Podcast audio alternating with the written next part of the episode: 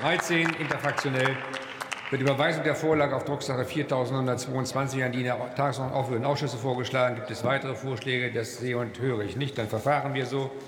Zusatzpunkt 14. Wir kommen zur Abstimmung über die Beschlussempfehlung des Ausschusses für Arbeit und Soziales zu dem Antrag der Fraktion der CDU-CSU mit dem Titel Umsetzung des Fonds zur Abmilderung von Härtefällen in der Ost-West-Rentenüberleitung für Spätaussiedler und jüdische Zuwanderer garantieren. Der Ausschuss empfiehlt in seiner Beschlussempfehlung auf Drucksache 4769 den Antrag der Fraktion der CDU-CSU auf Drucksache 4049 abzulehnen. Wer stimmt für diese Beschlussempfehlung? Das sind die regierungstragenden Fraktionen. Wer stimmt dagegen? Das ist, sind die Oppositionsfraktionen. Enthaltungen keine. Damit ist die Beschlussempfehlung angenommen. Ich rufe